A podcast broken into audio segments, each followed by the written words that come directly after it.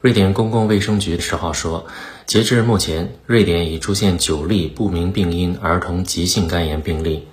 该局敦促医护人员对这类疑似病例提高警惕。公共卫生局当天发布的一份新闻公报说，这是一种罕见的疾病，目前尚不清楚这九例病例的感染原因。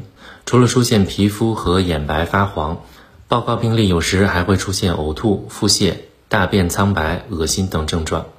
这些病例出现在去年十一月至今年四月期间。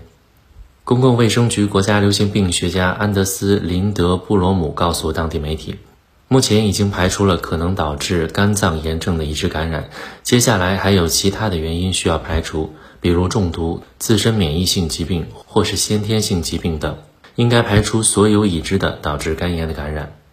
瑞典公共卫生局已向欧洲疾病预防与控制中心报告了这些不明病因儿童肝炎病例，同时敦促该国医护人员提高警惕，上报儿童急性肝炎疑似病例。近期，全球多国报告不明病因儿童肝炎病例。世界卫生组织表示，截至五月一号，已有二十个国家向世卫组织报告了至少二百二十八例不明病因儿童肝炎病例。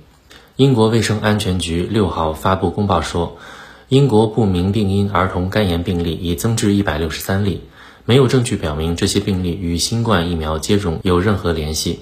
另外，调查继续表明这些病例与腺病毒有关。腺病毒是检测样本中最常检测到的病毒。不明病因儿童肝炎与腺病毒的关联仍在调查中。新华社记者付一鸣，斯德哥尔摩报道。